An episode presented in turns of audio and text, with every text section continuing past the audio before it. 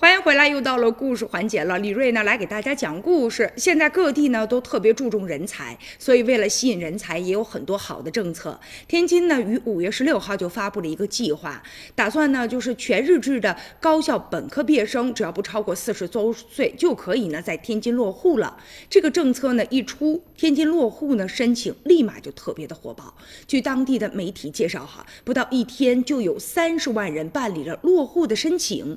有一个最新的数据，截止到二十一号的时候，已经有呢五千八百余人直接的落户到了天津了。而且呢，人社部门表示，啊说现在申请的人呢确实非常多，在政策发布的第一天就有三十万人呢上网。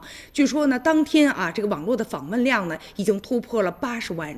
现在呢，这种关注度确实是超过了他们的预期了。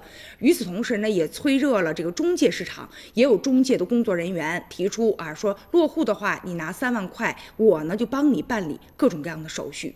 那在这样的抢人大战当中啊，户口来了，可是仍然有一些人没有来，这样的现象值得反思。比如说呢，有个叫做张瑞的，他呢是河南人，目前呢正在北京打工。他一听到天津呢有这样的新政策，所以看好了机会啊，他觉得我一定要抓住，因为从北京到呢天津高铁呢只需要半个小时的时间。如果一旦落户了，就可以享受到一些呢公共服务，还有呢未来子女教育的问题。所以说呢，他打算啊要到天津落户。